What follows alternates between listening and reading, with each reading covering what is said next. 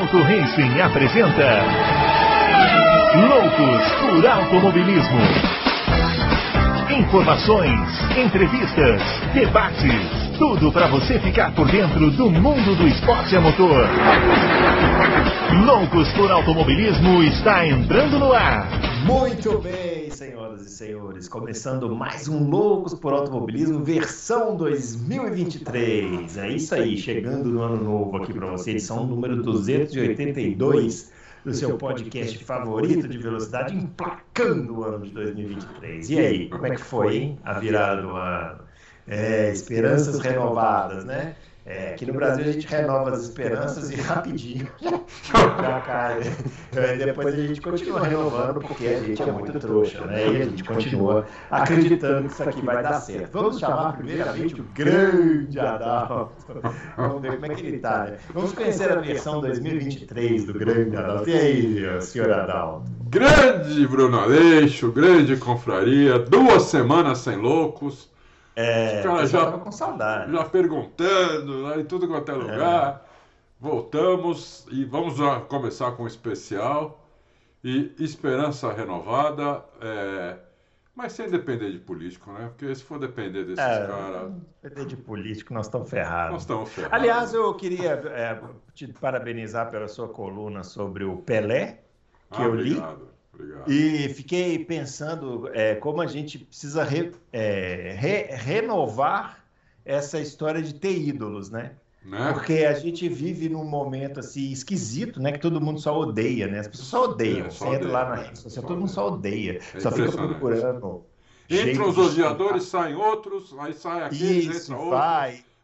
Sempre odiando, as pessoas estão sempre odiando, odiando, odiando, aí se xinga e tal.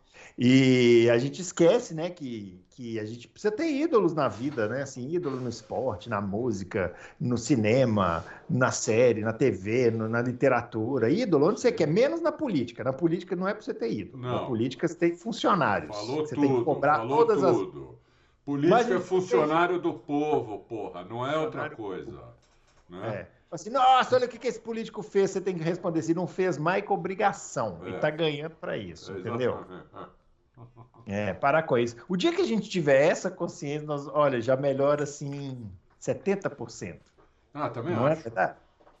Também acho. Mas a consciência Adalto. parece que está piorando, né? Esse tipo de Tá consciência. piorando, é, tá piorando É, bastante. Então, mas vai, vai, a esperança é a última que morre. Vamos ver é a se, última que morre. vamos ver se o pessoal, Ô, com a- um, um pior que o outro há tantos vai anos. entrando e vai ficando É, assim, a gente vai olhando, aí a gente fica perplexo, né? Mas, meu Deus, de onde É, saiu? Bom, é, olha só, vamos antes. an- Hoje nós temos um especial especialíssimo aqui, hein? Isso. Especialíssimo. Mas antes do especial, vamos só comentar umas coisinhas, né? Porque a gente ficou duas semanas fora, né? Aconteceram umas coisinhas. Por exemplo, Andretti. E aí, Adalto? Eu acho que o Adalto agora se convenceu, hein? Não, se não. convenceu, Adalto? Não, me convenci que eles, eles precisam entrar, porque eles conseguiram tudo. é, conseguiram pagar os 200 milhões, conseguiram um patrocínio da General Motors, que é uma das maiores empresas do mundo. né? É, não importa se vão fazer o P ou não, não vão fazer no começo, lógico que não. Mas É. depois talvez façam, ou que não façam, que deem um nome para o P depois, que a, que a Andretti usar, não importa. Eles vão, eles vão agregar, né? vão fazer muita marketing, tudo. Eles vão agregar onde eles vão andar. No começo, provavelmente, vão andar atrás, mas depois tem tudo para andar na frente. Né? E, e a gente só. O, o, o dureza, Bruno, é que a gente só vê o, o presidente da FIA, para meu espanto, a favor. O resto, todo mundo meio que contra. É, todo né? mundo contra, né? Essa, essa saga da Andretti que é meio inacreditável, né? É. Os caras querem entrar, tem dinheiro, tem know-how, tem nome, tem tudo. Aí agora, ah, o que que fa- falta dinheiro? Agora tem também, tem lá a parceria lá com a General Motors. O que mais que esses caras querem, né? É. Eu É, estava lendo sabe uma que eles entrevista. não querem, né? Que eles não querem dividir, né, a grana. Mas Eu estava lendo uma entrevista é, que o Michael Andretti deu para Forbes. Uhum. Ele falou nessa entrevista que a Fórmula agora está com medo que o- a, a Andretti consiga todos os patrocinadores americanos. Falou, os caras são tão Ué. gananciosos aham. que eles acham que nós vamos conseguir todos os patrocinadores americanos. Porque, entendeu? Quer é. dizer, porque é, é, é isso que eles estão achando, quer dizer, eles não estão nem aí para o esporte, para para nada. Ah, não, mas isso, isso, a gente já sabia. Talvez o André esteja descobrindo agora, mas se ele ouvisse o Loucos, ele já, é. já saberia que mas, era pô, assim. Uma vez que eles conseguiram tudo que a Fórmula 1 queria, é, não, agora arrumaram essa nova desculpa. Ah, ele vai pegar todos os patrocinadores americanos. Ah, dá licença, né, meu? Vai pegar se tiver competência, senão não vai. É claro. É. Mas é sempre isso, né? Assim, a, é, a história da Fórmula 1 é sempre tentando impedir o outro de fazer alguma coisa ao invés de você fazer o seu, né? É, é. Tipo assim, faça o seu que tá tudo bem, mas não, eu quero é impedir o outro de fazer é. bem feito, né? E fica nessa, nessa história, assim. Mas, ó, eu vou te falar, eu acho que vai entrar. Eu também acho, eu que, acho vai. vai eu também acho que vai. Pode porque... demorar um pouquinho, mas acho que vai entrar, porque não é possível, né? Em algum momento esses caras vão ter que acordar. Bom, porque tudo melhora tudo. com uma equipe nova forte, tudo, tudo melhora.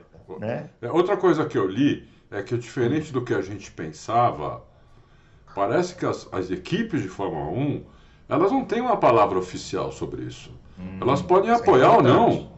É. Quem hum. decide é a, é, a, é a Liberty e a, e a FIA.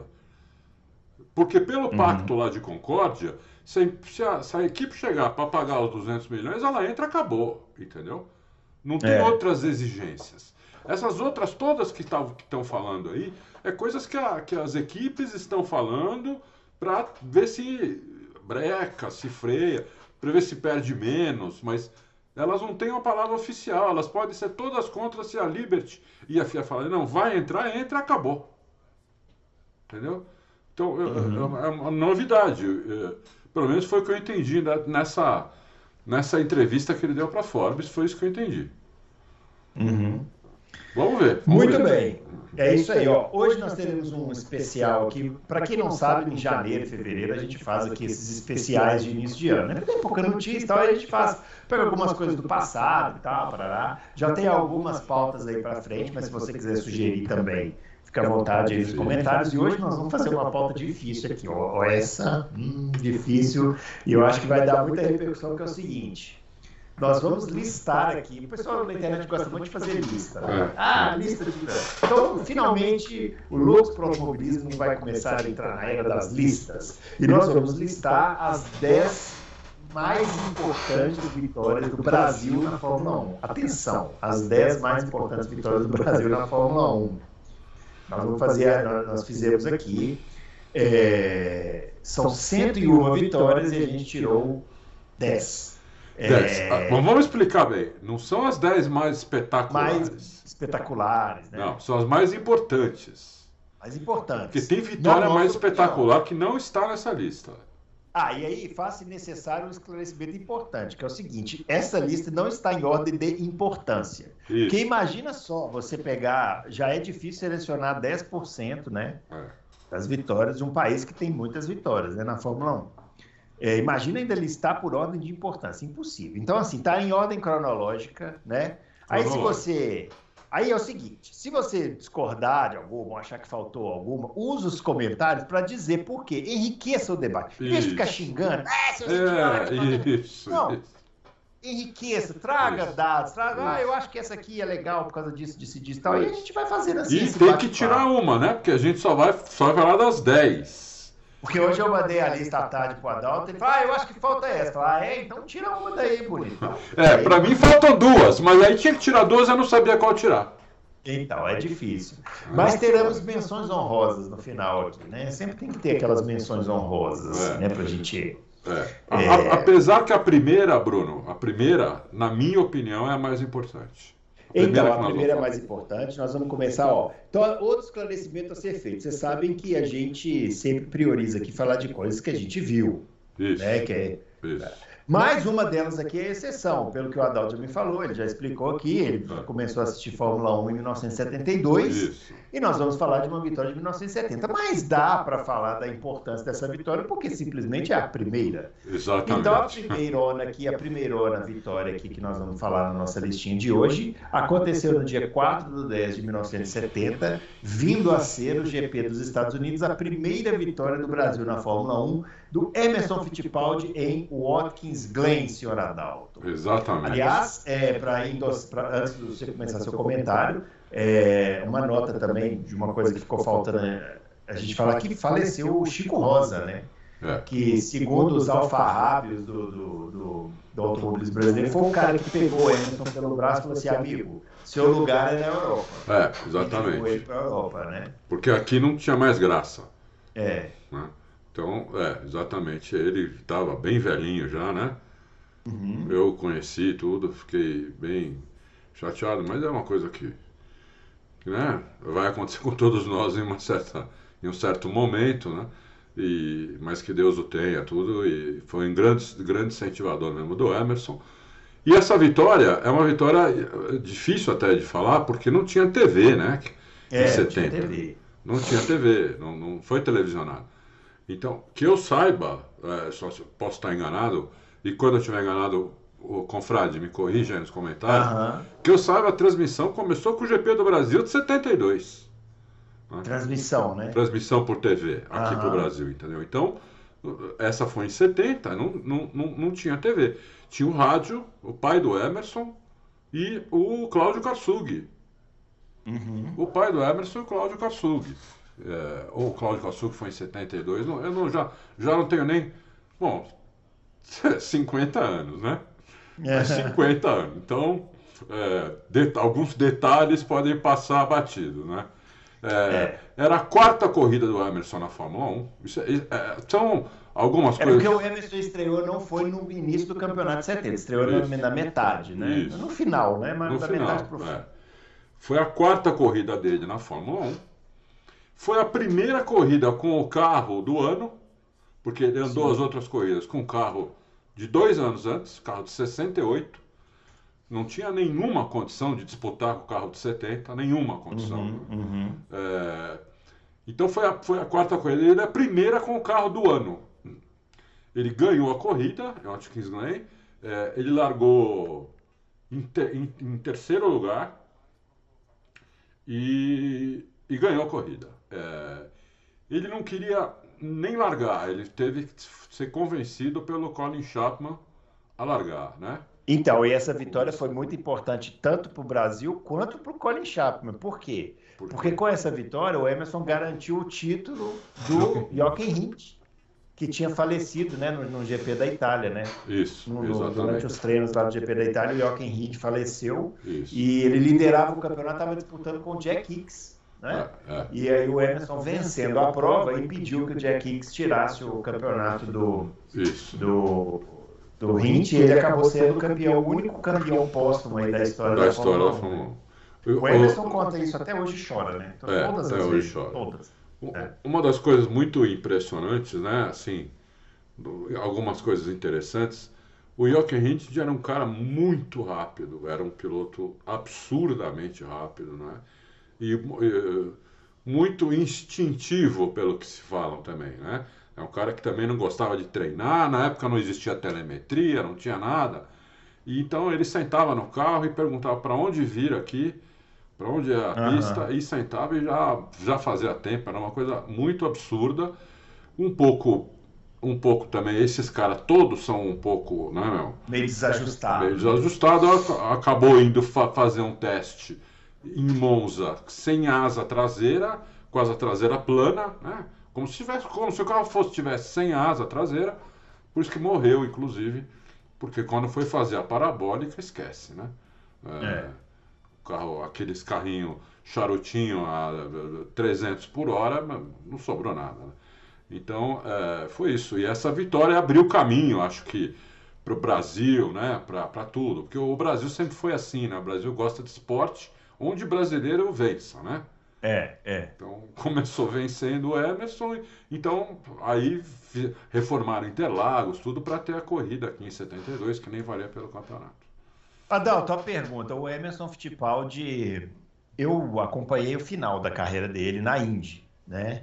E inclusive na temporada de 93, por exemplo, ele andou muito, né? Que foi a última temporada forte dele, né? Depois ele começou a uh, descer a ladeira. Assim, descer a ladeira, entenda o que eu tô falando, né? Já tinha mais de 50 anos, né? Tipo assim, já estava mais ou menos na hora mesmo. É... O Emerson era um piloto, assim, espetacular. Não, ou, o Emerson. Ou ele não era. Dos três brasileiros campeões, ele era o melhor. Porque eu não tenho dúvida que ele é o mais importante por causa disso tudo que você Sim. falou aqui. Mas tecnicamente falando. Não, tecnicamente ele era um piloto assim, tipo Stewart, tipo Lauda, depois do acidente, tipo Prost. Muito técnico, não andava de lado, andava reto, andava sempre para frente. Né? Ele era um, não era um piloto espetacular. Ele era um piloto muito eficiente, muito eficaz. Ele quebrava muito pouco o carro, ele se envolvia muito, em muitos poucos acidentes. Emerson é um cara que. Eu não lembro de cabeça de nenhum acidente dele na Fórmula 1. Eu não lembro. Inclusive, a última vitória dele, se eu não me engano, foi em Silverstone, onde teve um acidente que envolveu acho que quase 10 carros. Ele saiu do meio dos caras sem bater em ninguém, entendeu? Então, ele, é. ele, é, ele, era, ele não era. Uh, ele não era um cara espetacular, ele era um tipo Prost, né? Lauda, Stewart, esse, esse tipo de piloto, né? Que são pilotos que muito técnicos, mas que não dão, não dão show, entendeu? Eles não dão show. E ele era muito forte do, no terço final da corrida. O Emerson tem poucas pole positions, tudo, mas ele era muito forte no terço final das corridas, por quê? Ele era um cara que conservava o carro, conservava pneu, na época não tinha troca de pneu, né? Então o cara largava com o pneu e ia com o mesmo pneu até o fim. E os caras andavam muito de lado naquela época porque o carro tinha pouquíssima aderência. Né? O carro uhum. tinha muita potência, pouco peso e pouca aderência. Então o pneu ia comendo, o pneu ia bagaçando e o Emerson andando redondo, o pneu dele ia durando. Então no, fim, uhum. no terço final da corrida, ele era um segundo por volta mais rápido que quase todo mundo na pista, entendeu? Então ele vinha atropelando os caras no final da, da da corrida. E o que ajudava também, como ele não, não quebrava o carro, os caras quebravam muito o carro. Aconteceu algumas vezes, o Emerson está em quinto, faltando 10 voltas, e, o, e os quatro primeiros quebrarem, e ele ganhar a corrida. Uhum. Porque ele não quebrava, ele não errava a marcha, né? ele não tirava o motor de giro.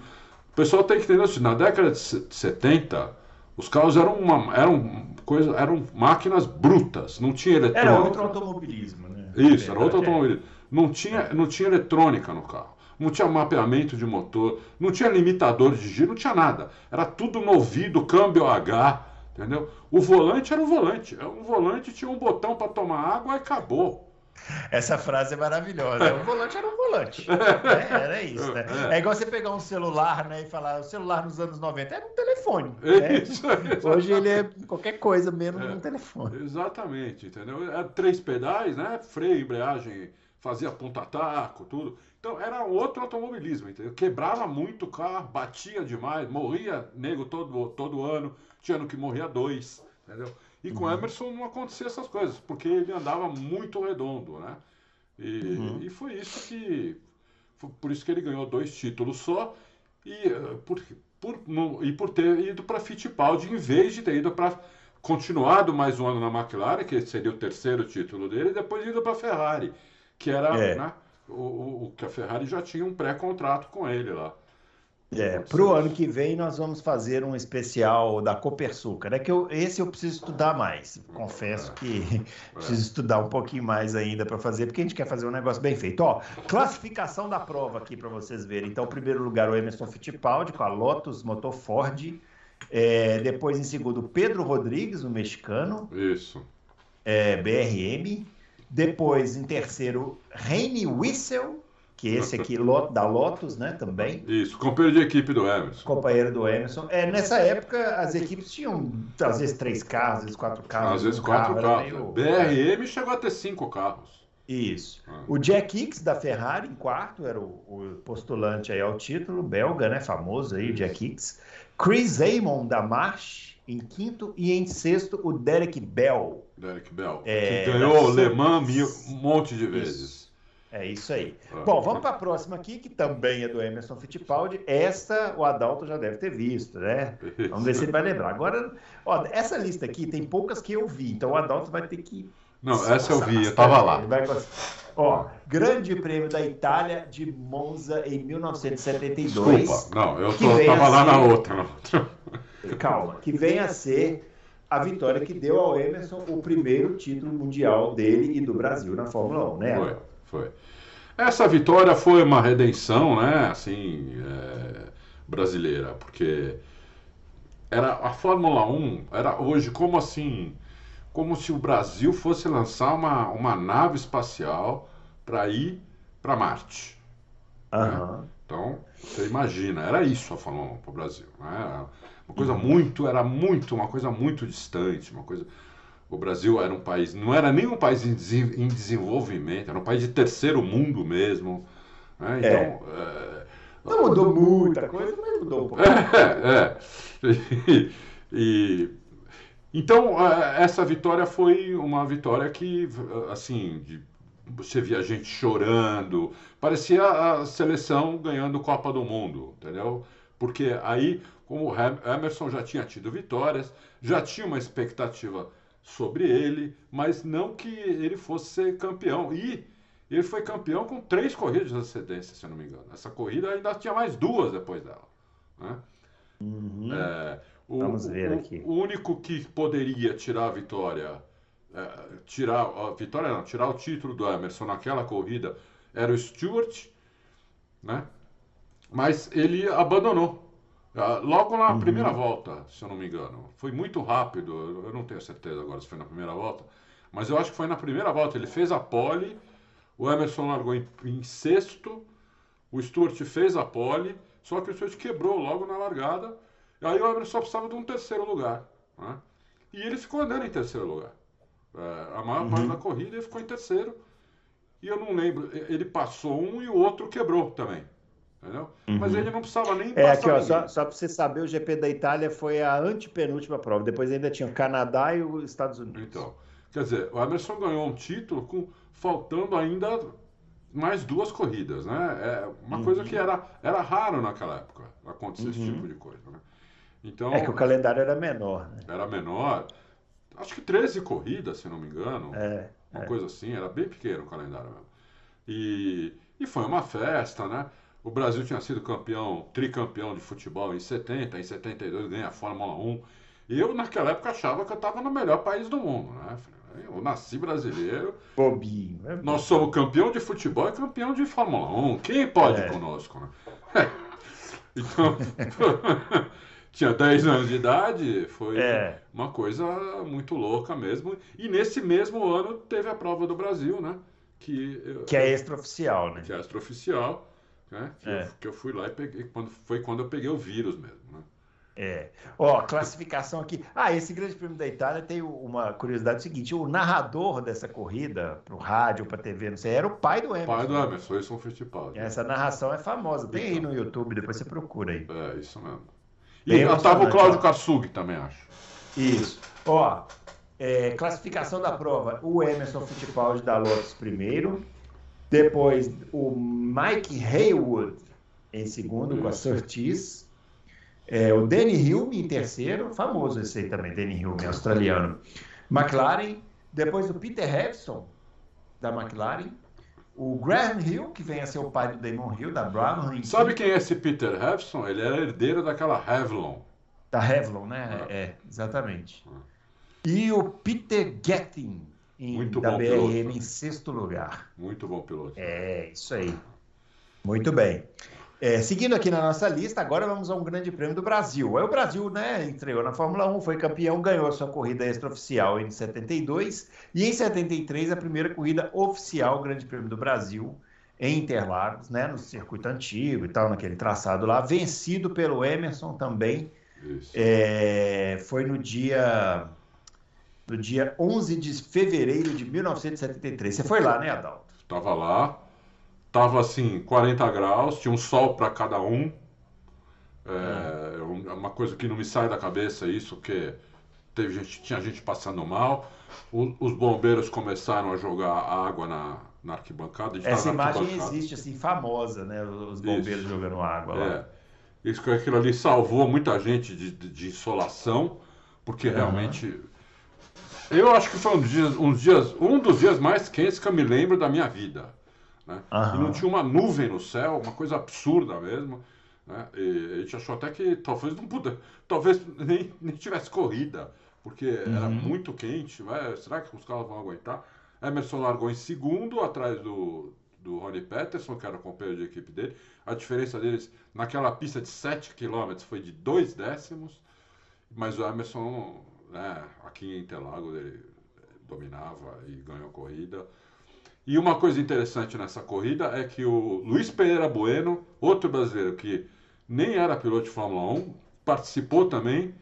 Eu não lembro agora se era com, umas, com um carro Surtis, que carro Surtis, está aqui. Surtis Aí, chegou em décimo segundo. Isso, é, é, foi décimo. Não foi décimo? Não, décimo segundo décimo e segundo. último. Ah, tá. Décimo segundo dos que chegaram, né? Porque é, lá, lá largaram acho que 20 carros, ou 24. Não Isso. Tá bem, ele fala que não tem memória. Ele fala que não tem memória, mas ele está acertando tudo. Ó. 20 carros largaram. É. O Luiz Pereira Bueno foi o último dos que chegaram, décimo segundo, né? Olha, os abandonos aqui, ó. Jean-Pierre Beltoise, é, José Carlos Patti, Wilson Fittipaldi, Rony Peterson, ah. o Peter Heffer, que a gente citou, esses aí todos abandonaram. A classificação da corrida, o Emerson em primeiro, o Jack Stewart em segundo, com a Tyrrell, aquela Tyrrell azulzinha, né? Todo mundo lembra né, dessa Tyrrell é, azulzinha. É, é. O tinha Danny Notorama, tinha Notorama. Isso, exatamente. eu tinha o carrinho, assim, o, o na época chamava Matchbox, né? Que era o, de, aquele carrinho de Isso, ferro. Matchbox, eu tinha é. essa tira aí. Quebrei ela inteira brincando. o Danny Hilme com a McLaren, Arturo Mesário é, com a Ferrari em quarto, Jack Hicks em quinto e o Clay Regazzoni em sexto, com a BRM. Isso, Jack Hicks. Hicks Bell, esses dois ganharam o Le Mans dez vezes, acho. É, só isso, né? Tranquilo. Tranquilo. Muito bem. Seguindo aqui com a nossa lista, saímos do Emerson, entramos aqui no Nelson Piquet. Fiquei na dúvida se eu trazia a primeira vitória do Nelson Piquet e tal, mas eu achei que valia mais a pena a primeira vitória do Nelson Piquet no Brasil, é. que foi em Jacarepaguá, né, em 1983. Isso. É, com a Brabham, né? É, você, foi, você foi em Jacarepaguá, Dal? Eu fui, mas eu não fui em 83, eu fui em 82. Qual que foi que ele foi desclassificado? Foi de 81 ou 82? 82, não foi? Por causa da, da água, né? Do, do, da água. Porra, agora você tá me pegando. Porque essa que eu fui em 82, a gente ficou no box lá, não sei como, né? Um amigo meu é. conseguiu lá, não sei o quê. E eu mal assisti a corrida, né? Uhum. A, gente ficou, a gente ficou lá sexta, sábado e domingo. Essa foto que vocês estão vendo aqui do Gilles Villeneuve foi tirada uhum. lá. Uhum. É, é, pouco, aqui é um pouco, pouco tempo antes dele morrer. Uh, atrás dele está o companheiro de equipe dele, que nem dá para ver daqui, talvez. Uh, Didier uhum. Pironi, tá, tá de costas. Eu que tirei essa foto aqui. E Bom, em 83 é, o, o, o, Piquet largou, acho que em quarto, se eu não me engano. E o Rosberg largou na pole, o Keck Rosberg, pai do Nico, o Keck muito rápido uhum. também. Um piloto muito agressivo, rápido também. E, mas não aguentou, o Piquet logo, acho que em 4, 5 voltas já, já, já, já passou todo mundo, já ficou em primeiro. E, e, ganhou corrida e uma festa absurda. Eu era piquetista já, né? eu já tinha quando você é moleque, você. Porque em 82, depois que o Gilles Villeneuve morreu, para mim acabou, né? É, não, é só, só para só acrescentar a informação aqui, a, desclassific... a desclassificação do Piquet por causa do negócio da água lá foi em 82. 30 e quanto? 82. 82. É, foi, então foi o é. ano que eu tava lá. Por isso que eu, eu não lembro, porque não, não, a gente, por exemplo, não podia ir na, na sala de imprensa. Uhum. A gente vê corrida do boxe, não vê nada. Você não vê nada. É. Eles passando ah, na frente do box. Assim, né? hoje, hoje, você entra na internet, você já vê a notícia. Imagina que as pessoas devem ter ido embora, chegaram em casa, é, tomar banho, passear com o cachorro. Aí ligaram no Fantástico no domingo à noite, olha, eu fiquei, foi desclassificado. Bomba! É isso mesmo, é. Exatamente isso. É. Era assim as coisas, né? Era assim. Então, é, é. radinho, né? Ficava com o radinho uhum. no ouvido para entender o que estava acontecendo. É. Então era, era complicado. Mas é, só de ver aqueles carros né, passando naquela velocidade fantasmagórica para nós, uma coisa. parecia um foguetes passando na reta. Imagina os carros que a gente tinha na rua aqui nesse, nesse, nessa época. Né? Dava até medo, né? Aquelas carroças. Então. então foi muito legal isso daí. Essa vitória foi, foi, foi muito boa do, do, do Uma curiosidade midiática para você que é novinho é que aquele tema da vitória, né, que o Senna imortalizou, né, pam, pam, pam, todo mundo já ouviu para isso, isso, aí tudo, é. foi tocado pela primeira vez nessa corrida para o é, para a vitória do Piquet. Na verdade, foi em 80. Não, não foi numa vitória do Prost. Não, não. Foi Não, foi essa mesmo, é do Piquet, é isso aí. Do Piquet. Não sei se foi nessa corrida, mas foi por... a É, primeira não, vez que tocou foi a vitória do Piquet. É. Ou foi nessa, ou foi na de 82, que eles tocaram e depois não valeu, porque foi desclassificado. Mas numa dessas duas aí que foi, foi numa vitória do Piquet. É. É, ó, a classificação da corrida aqui. O Piquet primeiro. Piquet primeiro com a Brabham. O Keck Rosberg em segundo com a Williams foi desclassificado. Porém, ele foi mantido em segundo. Olha como a regra da Fórmula 1 é esquisita, né? Ele- o segundo lugar ficou vago, assim, né? Se, se ninguém ocupou, eles não subiram a classificação. Em terceiro, o Nick Lauda com a McLaren e Ford. O Nick Lauda estava voltando, o Nick Lauda tinha voltado da Fórmula 1 em 82, né? Estava fazendo a segunda temporada dele depois que ele voltou. Isso. Aí em quarto, Jacques Lafitte, francês, da Williams. Olha o nível do grid, hein? Olha o nível do grid. É. O Lafitte, todo mundo lembra dele na Ligier, mas ele correu na Williams aqui eh, nesse ano junto com o Rosberg. Tomou um pau do Rosberg, mas, Tomou, mas correu. tomou. O Patrick També com a Ferrari Ótimo piloto também. e o Max Surer, eh, o suíço Max Surer com a Arrows, em sexto lugar. Brasileiros que correram aqui, o Chico Serra chegou em nono, Chico Serra com a Arrows e o Raul Boesel com a Ligier foi, eh, abandonou, abandonou a corrida. Esses dois uma vez quebraram um pau, foi feio, viu? Eu foi não no sei. Canadá, né? Acho que foi lá, é. Quebrado de porrada mesmo. A televisão filmou, ficou feio o negócio. É, ficou feio. É. Histórias aí, né? É. Muito bem, ó. Uma coisa interessante aí, Bruno, nessa, na- nessa Ah. vitória do Piquet, Piquet tava de pneu Michelin Ah, e, é, e o Rosberg de Goodyear. Hum, Mas não foi isso determinante. Só para porque o pessoal né, mais novo que começou a ver Fórmula 1 É. de, a partir de 2011 só tem Pirelli. Né?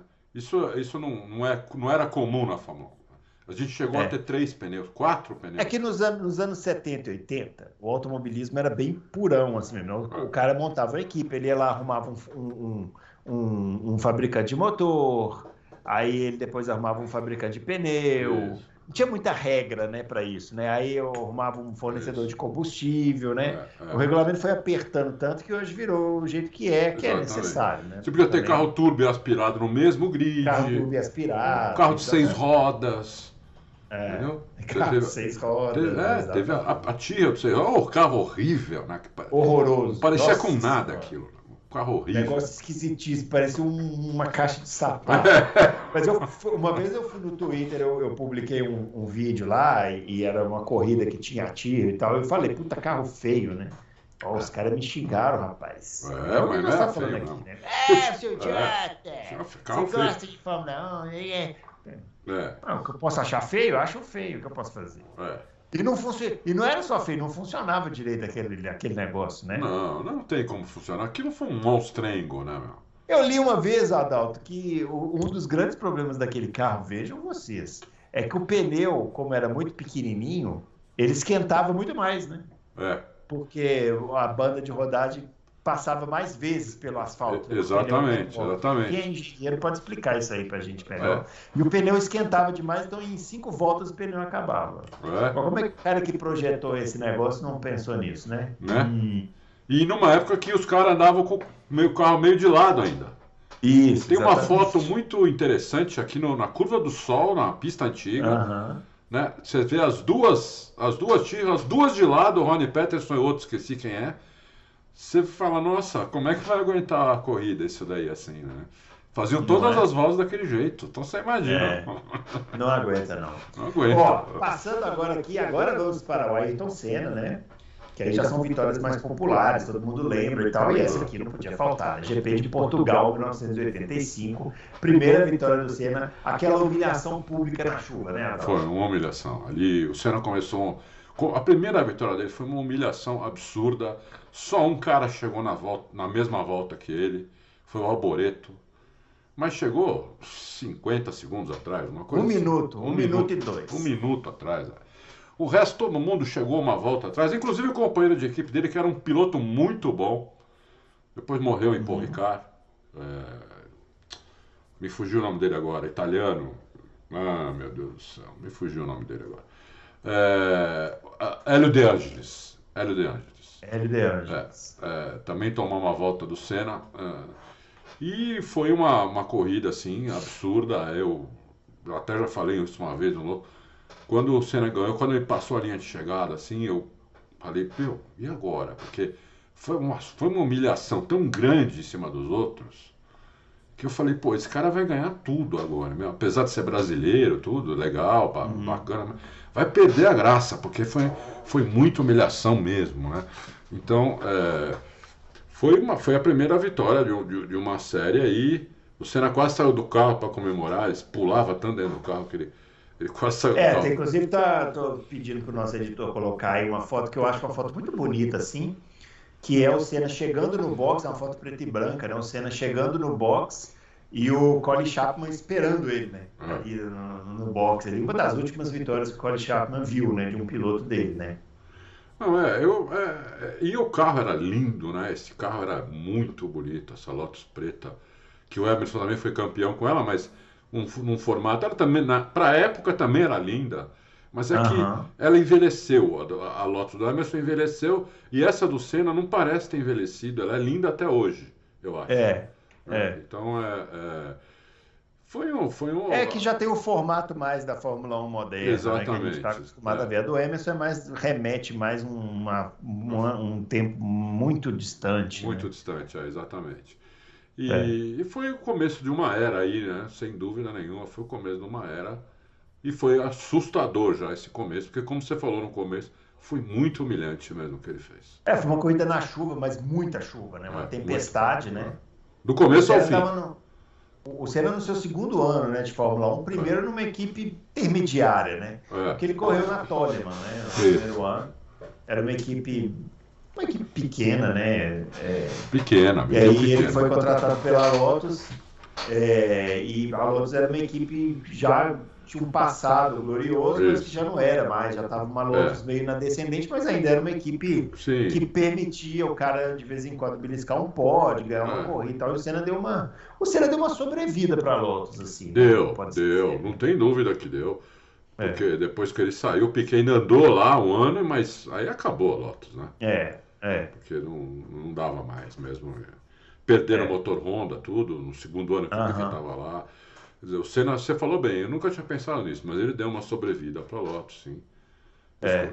Perderam o, o, patrocinador, que era o John Player, conseguiram aquela Camel, né, cigarro. Uhum. Aí a Lotus de preta passou a ser amarela. Amarela. É. E naquela corrida, no, no, ano que ele estreou, né, o Senna só não ganhou o Mônaco, roubaram ele, né? Roubaram ah, ele. De, da, da Toleman, é. Da Toleman, né? Que ele te, vinha passando todo mundo e uh, na hora que ia passar o Prost é, parar a corrida e o pior, tem um detalhe que pouca gente se lembra. O Prost, quando mandaram o Prost parar, o Prost parou antes de cruzar a linha de chegada. É, então. Ele parou Eles, o que, que, eles fizeram? Qual foi a malandragem? Eles pegaram o resultado da volta pegaram anterior? Pegaram o resultado da volta anterior. Essa aí foi foda, hein? Foi foda, né, meu?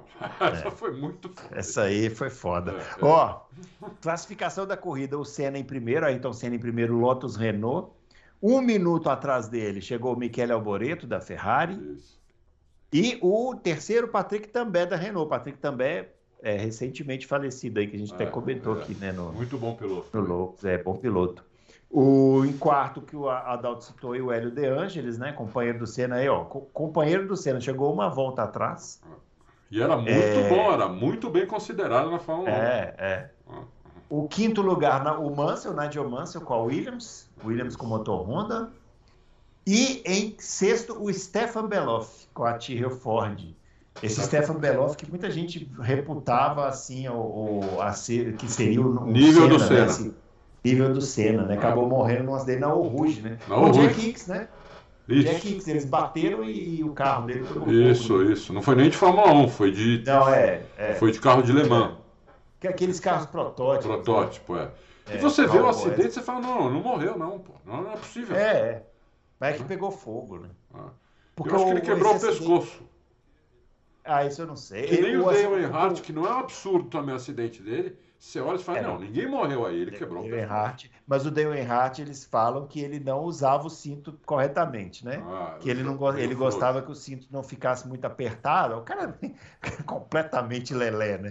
Piloto tudo lelé, né? O cara quer correr em circuito super speedway, de é, NASCAR. É. Não, deixa o cinto frouxo, porque eu tô bem aqui. Aí dá de frente. É. Ô, ô Confrade, você que está nos assistindo aí, um dia você precisa ver um, um piloto, o cara colocar o cinto, de, o cinto hoje num piloto. É. O cara senta no carro. Meu, o cara amarra o, ca, o cara dentro do. O piloto dentro do carro de um jeito que você fala, não, não dá, o cara não vai conseguir respirar. Entendeu? O cara não vai conseguir respirar. Ele, ele quase que. O piloto vai quase soldado no carro, entendeu? De tão forte que eles amarram, cinto de 90 pontos, cinto vem de todo lugar, entendeu? É que tem um, é que tem um, tem um negócio aqui embaixo, redondo, uhum. que o piloto bate ali e solta tudo. Porque se o piloto tivesse que soltar as coisas para sair do carro, ia demorar meia hora. Se tivesse pegando fogo, ia morrer queimado. E morrer queimado, é. É, é isso aí. Ó, já falei a classificação da prova, já falei. Então agora vamos para a próxima aqui, que é mais uma vitória do Nelson Piquet, Grande Prêmio do Brasil 1986, o Piquet estreando na Williams. E é uma vitória é, que ela é muito. É uma dobradinha brasileira, né? No Isso. Brasil. Acho que foi a única, né? A única dobradinha brasileira no Brasil. Acho que sim. Acho é, com o Piquet em primeiro e o Senna em segundo, sendo que largou o Senna em primeiro e o Piquet em segundo, né? É. Senna fez a pole. Isso. Então, é, aí... Essa aí você estava, Adalto? Não, não estava. Não, não estava. Eu vi pela TV. Eu só fui em Jacarepaguá é, duas ou três vezes. É, essa, essa vitória tem um, um, lance que eu acho muito emblemático, que é a imagem que vocês estão vendo aí, que é o pódio, né? Que é o Piquet e o Senna juntos segurando a bandeira do Brasil, é, ali juntos, ali segurando a bandeira do Brasil. Adalto, quanto que o Piquet cobrou para fazer isso? Porque não era muito, não era muito dele, né? Esse negócio, não, né? Não. Ele, ou ele ficou é. muito empolgado, é. ou alguém, alguém apontou a arma para ele. É. O que aconteceu ali? Eu nunca entendi essa, essa cena aí do é. Piquet dividindo a bandeira. É, eu acho que ali o Piquet ficou sem jeito de não fazer, entendeu?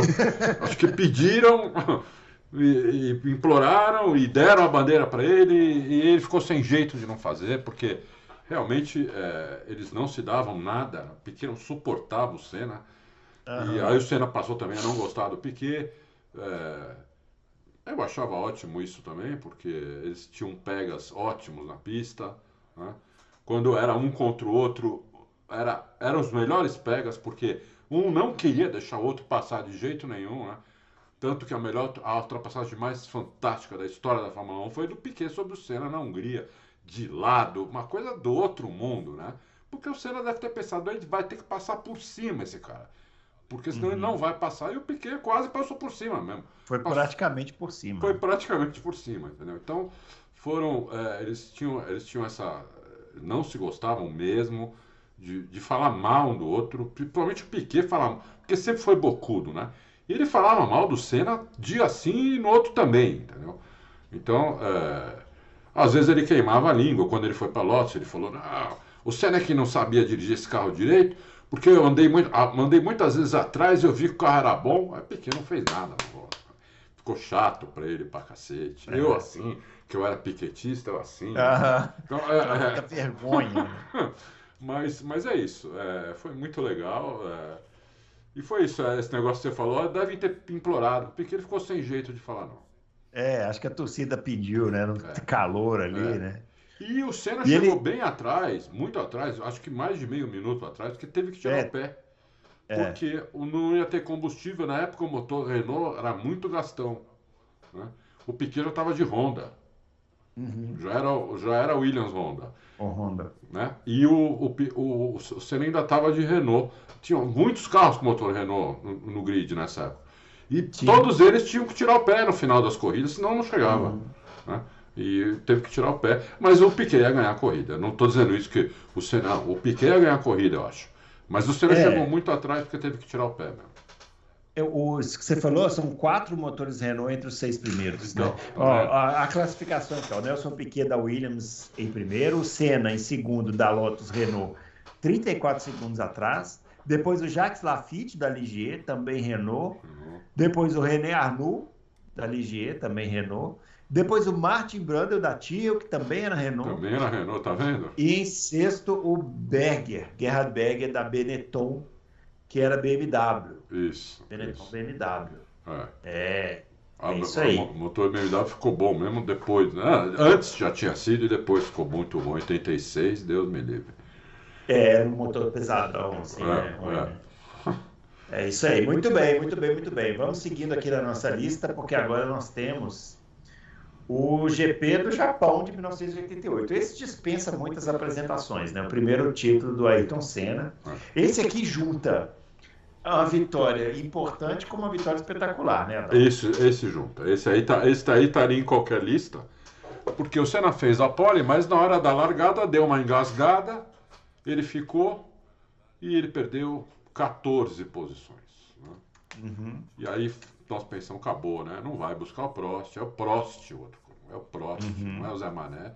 É o Prost, está em primeiro, esquece. Não vai conseguir. Mesmo que ele, é, o máximo que ele vai fazer é chegar em segundo. né?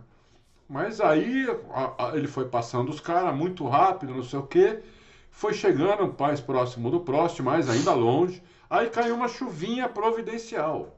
Uhum. Porque o Prost, que não era, na- no começo da carreira, não era ruim de chuva, era um bom piloto de chuva, não era nenhum avião, mas era um bom piloto de chuva. A partir da primeira, que eu me lembre, a partir daquela vitória do Senna em Portugal, quando o Prost rodou no meio da reta, ele aquaplanou na reta do Estoril e rodou, ele nunca mais acelerou em, em- em- em pista molhada. E deu uma chuvinha, uma, uma chuvinha pequena, o bastante para o Senna tirar, acho que uns 6 segundos do Prost.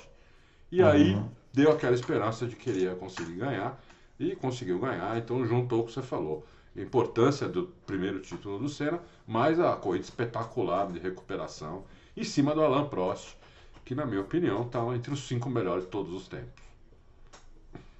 É, é isso aí. E é, foi o primeiro título, né, do Senna. Isso. É, e ali parecia mesmo, né, que o Senna seria o maior piloto brasileiro e talvez o maior, né, da, da Fórmula 1, porque tava, ele estava realmente. O Senna chega na McLaren ainda novo, né? Novo. E ele já chegou botando o Prost na parede, assim. Foi. né? O Prost destruiu o Keck Rosberg, destruiu o Nick Lauda, destruiu todo mundo. Destruiu todo mundo. correr. O Prost era o melhor Senna piloto do mundo. Botou o cara na parede e falou, amigão, aqui você não se faz, né? É. Na primeira corrida. Na primeira corrida. Na primeira incrível. corrida. É uma coisa realmente. Realmente é. E o Prost era o melhor piloto do mundo. Eu era piquetista, tudo. Uhum. O Piquet era um super piloto, mas o Prost era melhor que o Piquet. Entendeu? Aham. O Prost era melhor que o Piquet. Então, é. É que o Prost não era espetacular, né? Isso. O Isso. Prost era aquele cara assim, que você admirar nos mínimos detalhes. né? Isso, isso, isso, exatamente.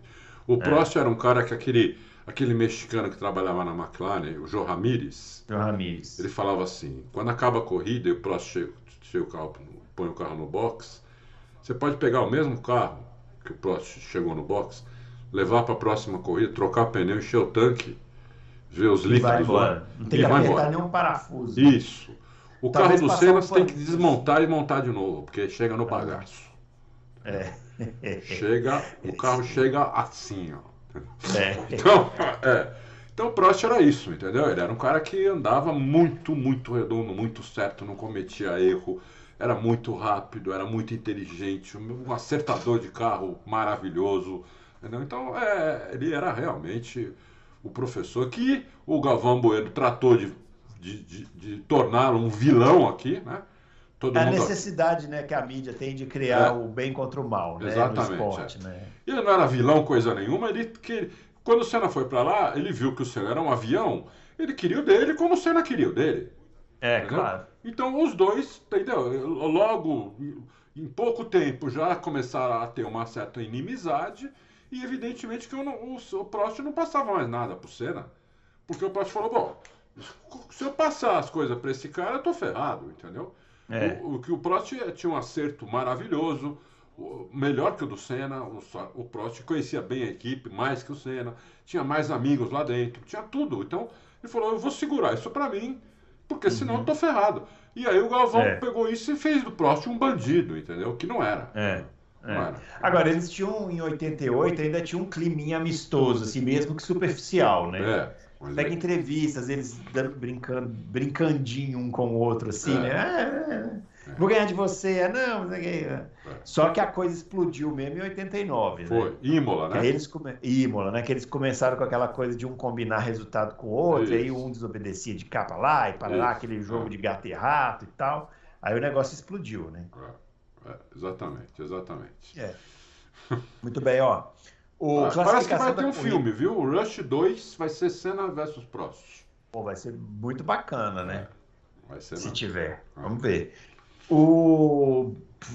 Aqui a, a, a, classificação da corrida, o Senna em primeiro, então, com a McLaren em Honda, o Prost em segundo com a McLaren também. Esse, esse campeonato aí a McLaren só não ganhou todas as corridas porque o Senna foi passar um, um retardatário lá no, no, no, GP da Itália e bateu, bateu. cara, né? Foi erro do Senna, inclusive. É, porque senão a, a, a McLaren tinha ganhado todas as corridas. Foi. Em terceiro, Thierry Boutsen com a Benetton.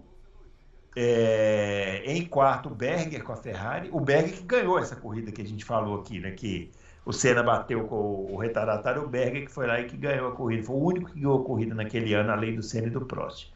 Depois o Alessandro Nanini com a Benetton. Alessandro Nanini, que era um italiano promessa, né? E teve a carreira abreviada porque ele sofreu um acidente de helicóptero e perdeu o braço. E o Patrese, em sexto lugar com a Williams. É interessante que o Patrese praticamente aparece em todas as classificações dessa lista aqui que a gente é, falou, porque é. o cara correu 70 anos na Fórmula 1. Impressionante o Patrese, impressionante é, o Patrese. É, e, nunca, e assim, piloto mais ou menos, você vê como são as coisas, né? É.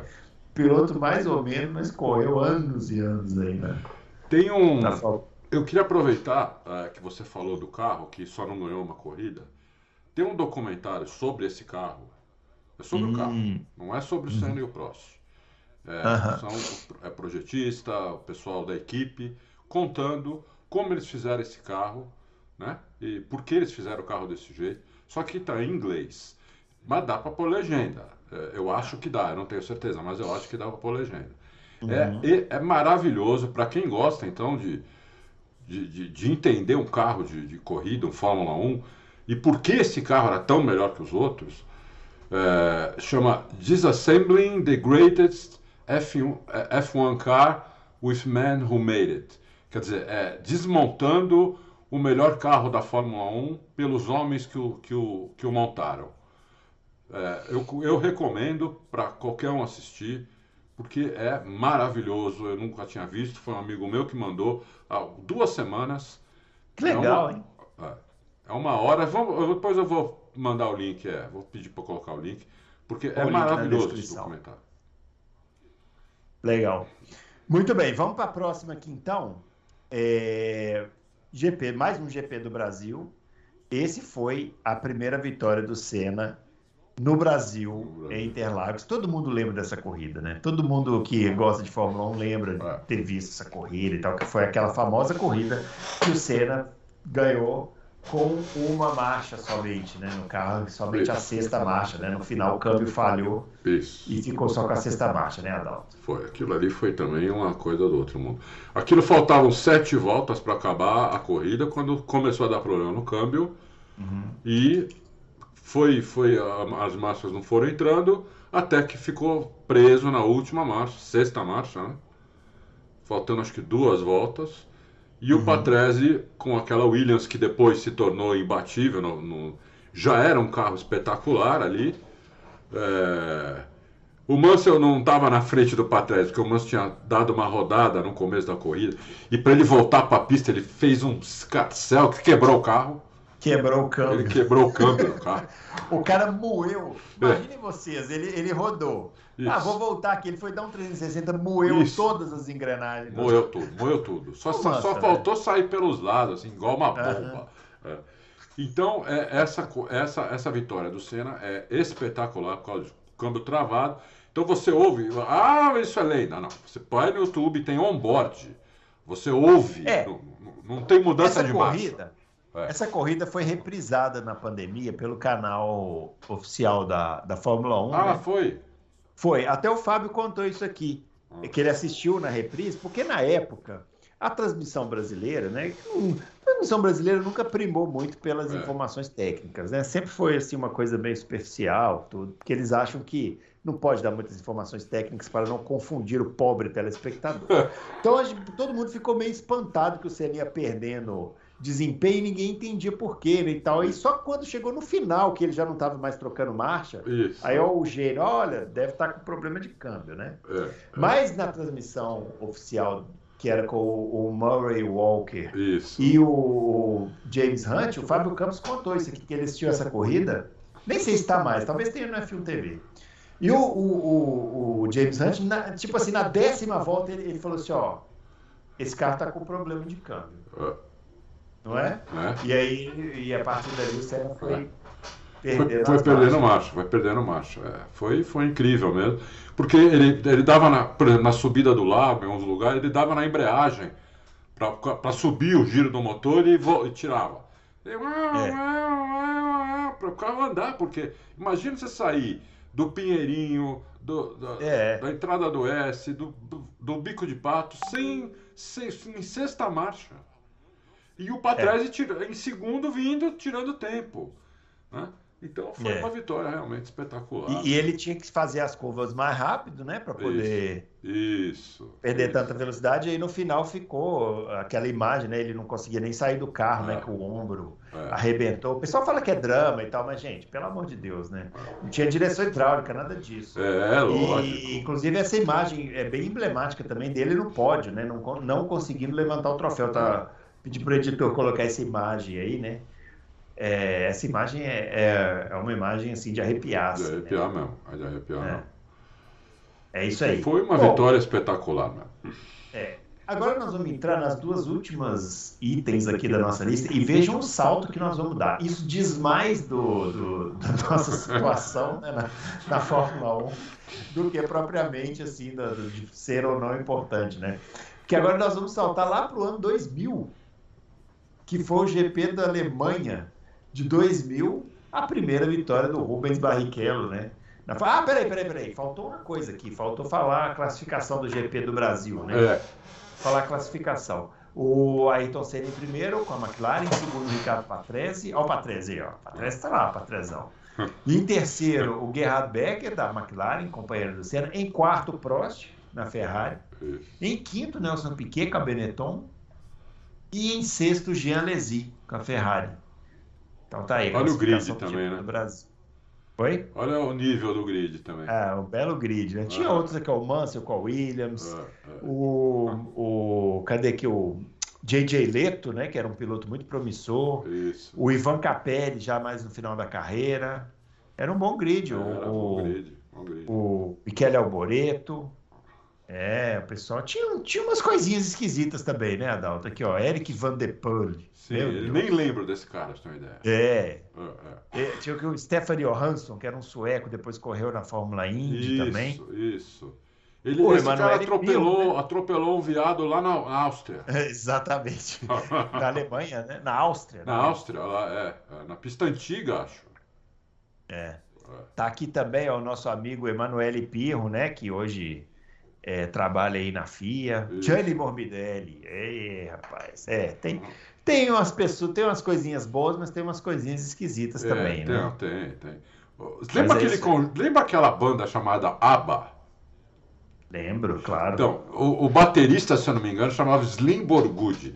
E ele gostava de correr. Ele comprou algumas vagas para correr. Ele correu algumas coisas de Fórmula 1. É, mas, mas isso foi nos anos 70. né? É, é. Ele não tinha a menor condição. É. Era que nem a gente lá e comprar um lugar, assim. Não tem condição, entendeu? Não tem condição. É. Ó, então voltando aqui à nossa lista, GP da Alemanha de 2000, primeira vitória do Rubens Barrichello na Fórmula 1. Essa vitória, ah, essa vitória. Como eu gosto dessa corrida, viu? Eu Eu, acho que eu assistiria essa corrida num evento mensal, assim, uma É, vez por mês. Eu ficaria assistindo essa corrida. Tem uma foto, eu não achei essa foto, mas é, a foto que, que tá entrando aí né, agora é uma foto que tem o Rubinho passando na, na linha de chegada com a equipe Ferrari, né?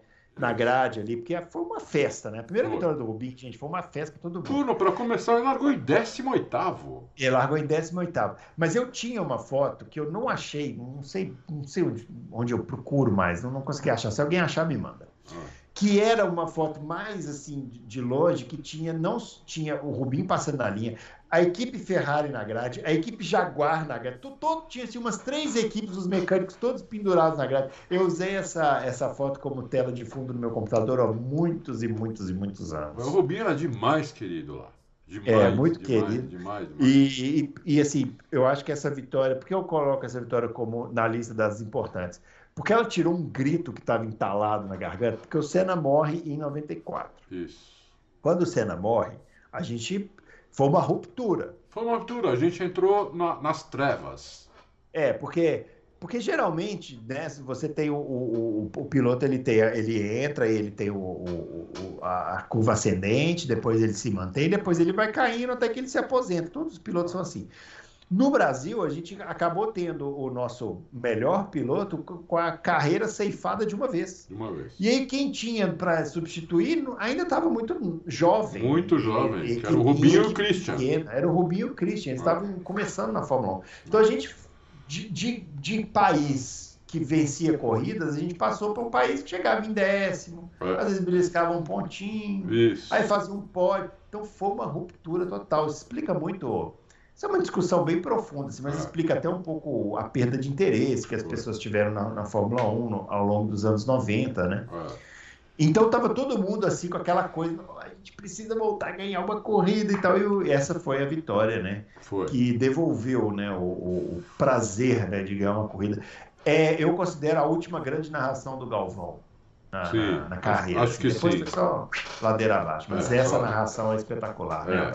Foi uma narração espetacular mesmo. Foi uma é. corrida espetacular do Rubinho. Para quem não lembra, não, não, viu, começou a chover no final e todo mundo parou para trocar pneu. E o Rubinho falou para a Ferrari que não ia parar, porque na parte de alta do Hockenheim antigo, que é, eram duas, duas retas enormes é, ligadas por, por uma curvona e duas chicanes, uma de cada lado é, lá não chovia. Então o Robinho falou: não, eu, eu tiro o pé aqui no estádio e lá eu acelero, entendeu? E, e não, não, não trocou o pneu. É, Ferrari bancou isso, né? Porque podia, podia não, você vai entrar, acabou. Ferrari uhum. bancou isso e ele ganhou a corrida. Puta, foi uma festa que Deus me livre. É, eu demais. Também, uma né? corrida que eu assisti várias vezes também. É, e o que ele chorou no pódio, mas também Rubinho é normal. Eles, né? o, o, tanto o Kuta quanto o Mika puseram ele no colo. É, não, foi uma festa. Uma festa. O cara ganhou a corrida na Alemanha, que era a terra do Schumacher, que era o companheiro dele, né? Isso. E tipo assim, parecia que o Schumacher tinha ganhado a corrida. Exatamente. Acho que nunca fizeram é. tanta festa nem pro Schumacher. É. Fizeram uma depois em 2009 pro Rubinho também. Uhum. Lá em Valência. Foi em Valência. Foi em Valência que fez fila dentro do box para uhum. bater palma para ele. Você lembra disso? É, lembro. É, todas as equipes do grid batendo é. palma pro Rubinho. É, é isso não aí. Não é para qualquer um, não, viu? Não é, não. Ó, classificação da corrida. Peraí, vamos lá. Classificação da corrida. Fazendo muitas coisas ao mesmo tempo, não tinha pego aqui ainda o. O borderô da corrida. Um, essa é antiga, hein? Borderô da corrida. Borderô. Eu não ouço isso, ó. Há muitos anos. Décadas. Esse era o tempo do Fábio Campos. Ó, corrida, Rubens Barrichello em primeiro, com a Ferrari. Depois o Mika Hakkinen, com a McLaren. O David Coulthard, com a McLaren. Depois o Jenson Button, com a Williams BMW. Mika Salo, com a Sauber. E o Pedro de la Rosa, com a Arrows. E uma coisa interessante dessa corrida, Adalto, não sei se você lembra, mas o, o... Teve um outro piloto que tentou essa mesma estratégia que o Rubinho, de ficar na pista que foi o brasileiro Ricardo Zonta. E eu acho que eles iam fazer a dobradinha. Só que o, o Zonta acabou rodando. Ele estava em quarto lugar. É. E ele acabou rodando no, no, no, final ali, no mesmo lugar que o Vettel. No mesmo lugar que o Vettel. Né? É. Ali no, em 2018. É. Que é, que é a segunda Você entra no estádio, é aquela curva para esquerda. Isso, ele acabou rodando ali, que era onde estava molhado mesmo. É, é. E, mas eu acho que eles iam fazer a dobradinha. O, o Ricardo Zonta com a BAR. É, pode ser, pode ser. E aqui a nossa última corrida da lista também é uma corrida de grito entalado na garganta, que foi a vitória do Massa em 2006 no Brasil. Eu fiquei muito na dúvida qual trazer para cá, para essa lista. Se seria de 2008 ou se seria de 2006. Só que eu acho que a de 2006 ela tem meio que um final feliz, né? A de 2008 ela tem um final triste, né? Final tétrico. Uma corrida espetacular, mas o título acabou ficando com Hamilton, né? Mas essa primeira vitória do Massa é uma vitória assim, é, é, é o piloto brasileiro ganhar a corrida em casa, né? É um negócio assim. E, e, não ganhava muito tempo um piloto brasileiro em casa. É, desde 93. Né? É, entendeu? Então eram 13 anos ali, sem vitória aqui. E a Ferrari deixou ele correr com o macacão verde e amarelo, né? Isso, exatamente. Coisa que você nunca viu a Ferrari fazer antes, nem depois. Uhum. Eu nunca vi a Ferrari fazer isso. Também não. Né? O Massa correu na Ferrari no Brasil com um macacão verde e amarelo. É. Né? E ganhou a corrida. Né? Espetacular mesmo. Schumacher era o companheiro de equipe. Schumacher fez um corridão também nessa corrida. É, essa foi a corrida daquela despedida número um do Schumacher, é, né? Isso. Foi um corridão ele... dele, largou lá atrás, aconteceu alguma é, não, coisa ele, ele não, ele, ele, largou, ele estava disputando o título com o Alonso e ele foi tentar ultrapassar o Fisichella no começo, e o Fisichella jogou duro e acabou com a asa, furou o pneu ah, do Schumacher. Aí o Schumacher parou no box voltou em último lá atrás. E ele fez uma corrida para destruir, mas foi aquela corrida para arrebentar. Foi. No final fez uma ultrapassagem em cima do Kimi Raikkonen para dar aquela carimbada. O Raikkonen ia, ia, substituir ele na Ferrari e falou assim: "Você vai me substituir na Ferrari, mas você vai com esse carimbo no capacete aqui, ó. Pau. É, é. Ultrapassagem ali no S do Senna, espetacular. É, é. e foi, foi, foi uma grande vitória mesmo. Acho que foi muito importante para o Massa essa vitória, deu muita confiança para ele. Né? É, é. E o Massa, o Massa e o Rubinho, pessoal, eles não foram campeões por detalhe. Tá? Principalmente o Massa, né? Principalmente o Massa, é. 2008 foi um detalhe. Né? Principalmente o Massa. Porque choveu ali nas últimas voltas, o, o cara não trocou o pneu, o Hamilton conseguiu é. passar o cara na última volta da última curva. Por isso é. que o Hamilton foi campeão. O Massa não, Massa fez o dele, ganhou a corrida. Ele precisava ganhar a corrida, ele ganhou a corrida. E só que aconteceu esse azar com, com ele. E o Rubinho também não ganhou por azar também. O Rubinho era um piloto para ganhar título. Né? O Rubinho, muito técnico, muito rápido, muito inteligente. É... Então, o Rubinho é, era um piloto para ganhar título e não ganhou por detalhe, entendeu? Também. É... É. Teve, teve, o azar de ter o Schumacher com o companheiro de equipe, é um azar. Como é um azar ser companheiro de equipe do, do Senna, era um azar.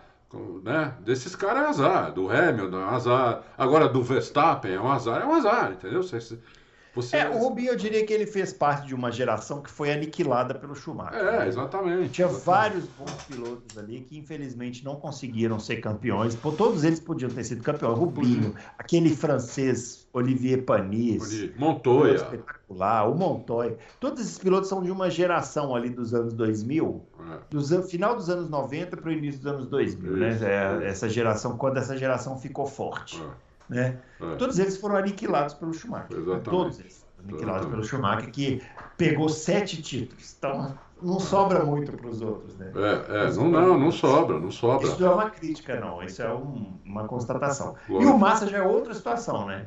O Massa estava prontinho para ser campeão, prontinho, né? Prontinho, prontinho. Só que ele teve aquele problema que foi aquele acidente lá que tomou aquela molada na, na cabeça na lá cabeça, na Hungria em 2009. Ué, o Massa aí, já estava andando mais que o Kimi. É. E o Kimi ainda estava no auge, nós estamos falando de 2007, 2008, 2007, 2008 e é. 2009. Não é que o Kimi era velho, não. Não, o Kimi foi campeão em 2007. 2007, o Kimi estava é. no auge, o Massa já estava andando é. mais que ele. Entendeu? É. E aconteceu isso, depois tomou uma molada, nunca mais, esquece também. Entendeu? É, não vai. É, né? É. Ó, a classificação dessa corrida aqui, o Felipe Massa em primeiro, Fernando Alonso foi campeão, né? Isso. Essa corrida aqui marcou o segundo título do Fernando Alonso, em segundo. É, em terceiro, Jenson Button. É, em quarto, Schumacher, como a gente falou aqui. Em quinto, Raikkonen. E em sexto, o, o em sexto, Fisichella. Fisichella que também é dessa geração que a gente Também era muito bom. Que né? era, é, é, é, não para ser campeão, mas era um piloto é. para compor grid, um belo piloto. É, e aqui, como marcavam pontos os oito primeiros, tem que pegar aqui os, os, os, últimos da zona de pontos, que foi o Rubim, chegou em sétimo, E o Pedro de la Rosa, da McLaren, que chegou em oitavo. O Pedro de la Rosa nesse ano estava substituindo Montoya, né? Montoya saiu da, da McLaren no meio da temporada, meio da temporada, é. negócio de Fórmula 1 Ah. e foi ser feliz na NASCAR, né? Isso. Ó, o Adalto, menções honrosas aqui da nossa lista agora, né? Pra gente poder finalizar. Hum, Poderiam ter entrado na lista, mas não entraram. Um, um que eu colocaria seria o GP dos Estados Unidos em Long Beach, 1980, que é a primeira vitória do Nelson Piquet. que com, o- com o Emerson em terceiro. O Emerson em terceiro, que eu considero uma passagem de bastão clássica, né? Clássica Tipo, mesmo. sai um campeão, entra o Entra outro. outro. Foi exatamente isso que aconteceu, Foi né? exatamente o que aconteceu. É. Colocaria também o Senna em Donington Park, 93. Senna em Donington Park 93. Eu colocaria o Senna no Brasil em 93, porque apesar de não ter sido tão importante quanto a de 91 por não ter sido a primeira vitória, foi assim, aquela. Eu acho que qualquer, qualquer filme que se for fazer sobre o Senna, alguém vai ter que reproduzir aquela imagem das pessoas entrando na pista e carregando ele. Sim. Eu sim. acho que aquilo ali é. Talvez as, dentre as cinco ma- imagens mais emblemáticas da história da Fórmula 1, aquela imagem tá. Tá, tá. E Porque uma outra, na minha opinião, que tinha que é, que é espetacular, que é a corrida onde o Rubinho Barrichello não foi Rubinho, porque o Rubinho Barrichello também era um piloto estilo Emerson, Stewart, Lauda, Prost, era um piloto técnico, andava redondo, não sei o quê. Mas teve uma corrida que baixou o espírito, baixou a louca nele, entendeu? Em Silverstone 2003, e ele ficou louco. Ele ficou louco e ele passou por cima de todo mundo É. mais de uma vez, porque entrou um louco na pista uma hora também, perdeu posição. Aí ele passou por cima de todo mundo de novo. Nem parecia o Rubinho aquilo, parecia, sei lá quem. Parecia o- esses três que eu escrevi essa coluna agora. Aí parecia o Senna, ou o Mansell, ou, ou o Montoya com de, de, endiabrado, entendeu? Uma curiosidade dessa corrida aí que o Adalto mencionou em 2003 é que ela teve, foi uma das corridas que teve uma- aquela invasão daquele padre doido. Aquele louco Que lá. é. invadia eventos, eventos esportivos, Isso. que tirou a medalha de ouro do Vanderlei Cordeiro lá em Isso, Atenas. invadiu né? lá É. na reta do hangar aquele maluco. Isso, é. É, Eu vou te falar, é cada coisa, né? é, é. Ó, eu colocaria também, Adalto, para fechar aqui, Hum, é, não é, essa vitória não é importante, ela se tornaria importante depois, né? é. Que foi a última vitória do Senna aí na Austrália, em 93. Que é- ninguém imaginava que era a Que última é, é a vitória, última vitória do Senna, é verdade. mas foi. É assim, verdade. E que, ele, e que ele se reconcilia, ele e o Prost se reconciliam. se, Prost se reconciliam ali, ele chama o, o Prost pro pódio, e tal, uma imagem bem, isso, é, assim, bom, você falou que eles vão fazer um filme, certamente vai ter que ter essa imagem aí, porque é uma imagem bem importante. Vai assim, ter do que ser, vai ter. Ele nem falava com o Prost, aí Não, eu, é. eu lembro dessa imagem, assim, porque naquela época você ganhava a corrida e parava o carro numa garagem, os três primeiros paravam dentro de uma garagem, Isso. e aí a, a equipe de TV estava lá, o Senna desce do carro, o Prost também, eles meio que se trombam assim, e você olha e fala, bom, vamos passar um pelo outro, igual eles sempre fizeram. E o Senna estende a mão e É. meio que fecha um, um ciclo, né, Fecha. ali na... No rádio ele já fala alguma coisa do Prost, É, né? No rádio. O Prost estava se despedindo, né? Foi a última corrida do- da carreira do Prost. Isso, isso. E a última vitória do Senna. Ninguém imaginava que era a última vitória do Senna, Claro. porque dali ele iria para Williams, né? Isso. Qualquer ser humano achava que ele ia ganhar todas as corridas em 94. e aí, né, o resto é história. né? Essa é a história, é verdade. É isso aí.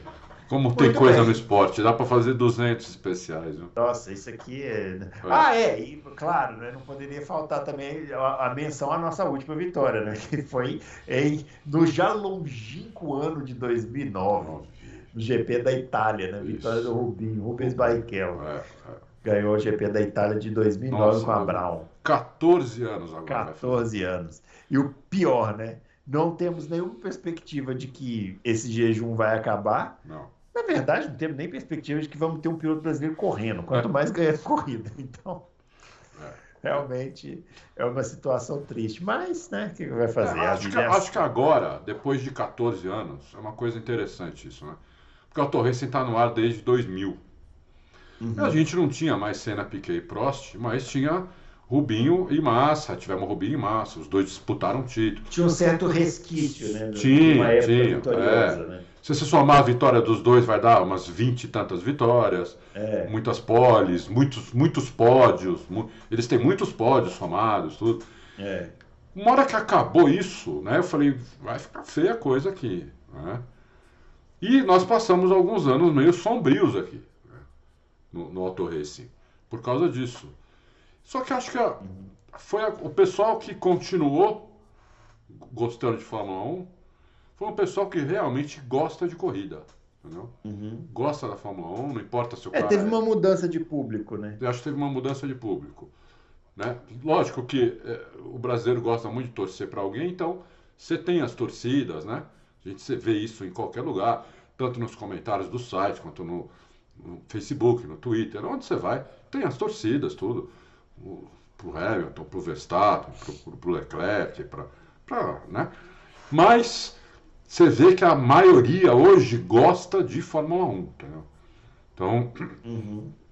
não foi um esporte que morreu porque a forma, porque não tem mais brasileiro ganhando, como aconteceu com um monte de esportes É. durante, durante esses, desde se você contar desde 1970 para cá, tem um monte de esportes que nunca mais se falou nada, não passa na TV, nunca mais se falou nada, porque não tinha mais brasileiro, entendeu?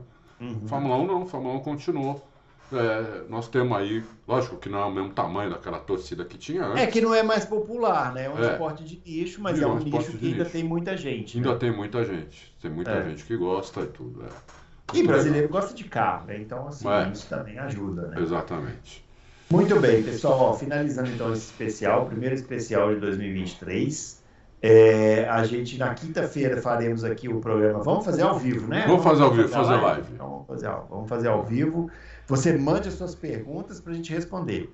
Se você discorda dessa lista, tem alguma coisa que faltou, põe nos comentários ou deixa aí para quinta-feira para a gente discutir mais. Vamos fazer o programa sobre isso e tal. E também, se tiver perguntas aí sobre atualidades né, do, do automobilismo, que a gente souber, né, a gente Ah, responde. porque sim, nessa vai época ter, vai tem ter. especulação é uma loucura. né? É. Vai ter muita, muitas previsões para nós, nós fazermos Ah, esse ano. sim. É. Mas a gente vai fazendo, né? Vamos ter que assim. vamos consultar a bola de cristal, né? É isso aí. Muito bem, pessoal. Grande abraço para vocês. A gente volta na quinta-feira. Fiquem ligados e aproveitem aí esse especial. Compartilhem bastante para a gente poder depois fazer mais especiais. Vai ter semana que vem vai ter um também bem bacana, viu? É, é. Só uma dica. A gente falou daqui da Brown, né? Hum, guardem esse nome. Muito bem. Um abraço para vocês. Até a próxima, loucos. Valeu.